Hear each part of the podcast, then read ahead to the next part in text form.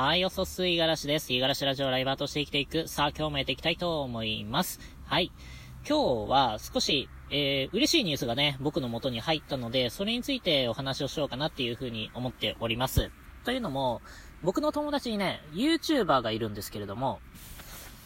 まあ、言えば、いわゆる底辺 YouTuber みたいなね、あの、そういう友達がいるわけなんですよ。うん。で、えー、その底辺 YouTuber の友達が、えー、つい最近ね、大物 YouTuber とコラボしたんですよね。うん、っていうニュースでした。あのー、すごい嬉しかったんですよね。自分ごとのように、ちょっと舞い上がっちゃったんですけれども、まあ相手はね、いわゆる大物 YouTuber と呼ぶにふさわしいぐらいの、まあどうなんでしょうね、30万人とか40万人ぐらいのね、登録者がいる方なんですよ。まあ、こんなんね、あのー、他の、何、100万、200万とかいる人たちと比べるとまだまだ少ないのかもしれないですけれども、うん、いわゆるパンピーである、一般人である僕からすれば本当にね、大物な人ですね。うん。その人とね、コラボがしていて、で、もともとね、その、僕の友達も、えー、その YouTuber さん、大物 YouTuber さんみたいになりたいというか、えー、その人を憧れて始めたような人で、本当にね、えー、始めた当初からずっと言ってたみたいですね。この人とコラボしたいというか、えー、この人みたいになりたい、こんな発信をしていきたい、みたいな、えー、ある種ね、えー、高い志を持って始めたわけなんですよ。で、えそんな彼を、まあ、一体どういう人物なのかっていうと、えっと、まあ、肩書きで言うと、30代男性で、えっと、ちょっとね、特技を持ってるんですよね。うん。で、その特技、まあ、付け焼き場なものかっていうと、全然そうではなくて、彼がね、30年近く生きてきた中で、えー、日々日々磨いてきたような、まあそういう特技を持っているわけなんですよ。だからね、まあ、出会った当初からずっと思ってたんですけれども、あ、この人は僕にない本当に素敵なものをも、たくさん持ってる人だなっていう風に思ってたんですね。で、まあ、ただね、そんな彼でもね、えー、うん、やっぱり YouTube の世界は厳しいというか、えー、全然 日に当たらない、スポットライトがね、えー、彼に向かない、あの、年月っていうのが、だいぶ長かったんですよね。僕が初めて彼と出会った時は、えっ、と、半年ぐらいかな、いや、1年、1年経たないぐらい YouTube をやっていたんですけれども、登録者が200とか そのぐらいなんですよ。本当に、あの、上げても上げても全然、えー、打てど打てど響かないみたいなね。まあそういうのがずっと続いていて、で、まあ、そこからね、えー、ぐんぐんって言わず、ちょっと徐々に伸びて、で、その中でツイッターが少しバズって、それでチャンネル登録者が、あの、増加がね、少し、まあ右肩上がりっていうのが、まあちょっと角度ついたかなっていうぐらいだったんですけれども、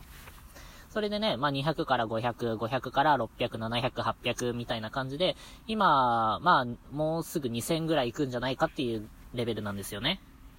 でね、まあ、彼とね、出会ってから、あの、まあ、言ってしまえば YouTuber の裏側みたいなところをね、話すわけなんですけれども、まあ彼も愚痴みたいにね、こぼしていて、で、いつもね、あの、結構、なんというか、ポジティブな人なんですけれども、やっぱた、時たまね、あの、ちょっとね、しんどそうに言うんですよね。いやー、五十嵐くんちょっともう無理かもしれない僕、みたいな。もう最近登録者が一人でも増えると、あ、一人でも減るともう心がもう痛いんだ、みたいな。もうこれがね、うん、まあ言ったらチャンネル登録者1000人っていうのがね、まず YouTuber としての第一の壁だと思うんですけれども、そこまでたどり着くのにすごい、あの、紆余曲折あって、え動画を出せば一人登録者が増えれば、また一人減っていくんですよね。だから、どういう動画を上げたらいいのかがわからないみたいなところですごく悩まれていて、まあそういうのをね、横からずっと聞いてきたわけなんですよ。で、何本出せば、あの、登録者1000人行くみたいなことは聞いてるけれども、え果たして行くんだろうか、みたいな、全然行かなさそうなんだけれどもな、みたいなところを、いや、頑張って頑張って、みたいな、なんか 赤の他人らしくね、本当に、まあ、励ましたりとか、まあ、ちょっと手伝ったりもしてはいたんですよ。うん。だからこそ、まあ、多少なりともね、なんかアドバイス求められることがあって、今回の動画どうだった？みたいな、あ、こういうところ良かったですよ、みたいなね、話をしてたりとかしてたんですけれども、まあ、その人ともね、今や、あの、まあ、ちょっと離れた土地にいるので、なかなか会う機会っていうのはないんですが、あのまあ、流れてきたわけなんですよね。コラボしたっていうのが。それをね、初めて見たとき、本当に、あの感動しましたね。人間諦めなければ何かこういうのがあるんだ、みたいな。あのまあ、だから、結局その人にスポットライト当たらなかった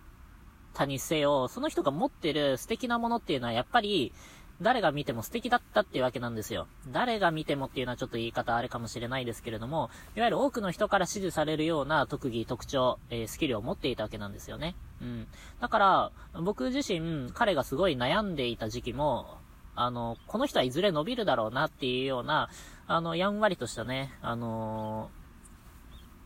ー、思いがちょっとあった気はしますね。僕がやるより、えー、僕みたいな何も持ってないものがやるよりも、えー、ちゃんとね、え技術を持っている彼の方が絶対伸びる確率あるし、え進んでる方向を間違ってないんじゃないかなっていうふうには思っていたんですよ。だからこそ、まあ、他人事だったから軽く頑張ってねとか言ったかもしれませんけれども、まあ、とはいえ、本音の中で、えー、本音としても、あの、頑張って欲しかったし、えー、いけるっていうようなね、え、そういう風には見てたんですよね。で、あのー、まあ、どうやって大物 YouTuber とコラボしたのかっていうところは、まあ、いろいろあったと思うんですけれども、えー、きちんとね、その人にコンタクトをね、自分から取りに行って、で、すぐにね、あの、コラボしましょうとかっていう風に投げるわけではなく、えー、なるべくなるべくその方に、えー、その方の目に留まるように行動をして、で、その人のに、その人のために動いてとかっていうのが、まあ、積み重なって、ようやく向こう側から、あのー、コラボしませんかっていうお話があったみたいで、それを喜んでぜひやらせてくださいっていう感じで受けたみたいです。はい。本当にね、あのー、ここ最近で一番感動したぐらい、あのー、身近なね、サクセスストーリーをちょっと見れて本当に嬉しかったですね。で、結果ね、コラボして、で、その人にね、やっぱスポットライトが当たったら、ぐんぐんぐんぐん登録者が伸びてるんですよ、今。うん。やっぱり、あのー、多くの人に知られないといけないなっていうのは、まあこの彼のね、え、ストーリーを見てて、また強く痛感しましたね。まあ、つまり、どんだけね、あのー、優れた能力だったりとか、えー、優れた技術、能力、え、スキル、うん、とか、とても素敵なね、考え方とか持っていたとしても、え、誰にも知られていなかったら、本当に無価値なんだろうなと、うん、で、それを広げられる手段を持っていないっていうのも、またそれは無意味なことであったりとか、えー、価値をつけられないものに変わってしまうんだろうなっていうふうに思ってしまったので、まあ、やっぱりね、あのー、もっとね、えー、前に出ていくっていうことは、まあ、これは一般人にとっても大切なことなのかもしれないなっていうふうに、はい、思いました。彼からね、あの、もらった勇気、これをね、またちょっと僕の活動の糧にして、これからもね、うん、やっていけたらなとは思っております。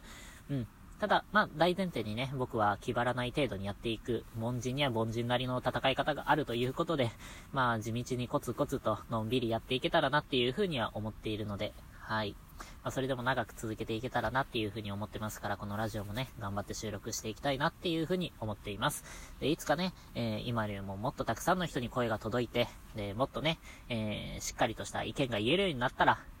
いいなって まあ、未来の自分に、ね、えー、期待して、えー、頑張っていけたらなと思っております。はい。ということで今日は以上です。今日も一日頑張っていきましょう。またね。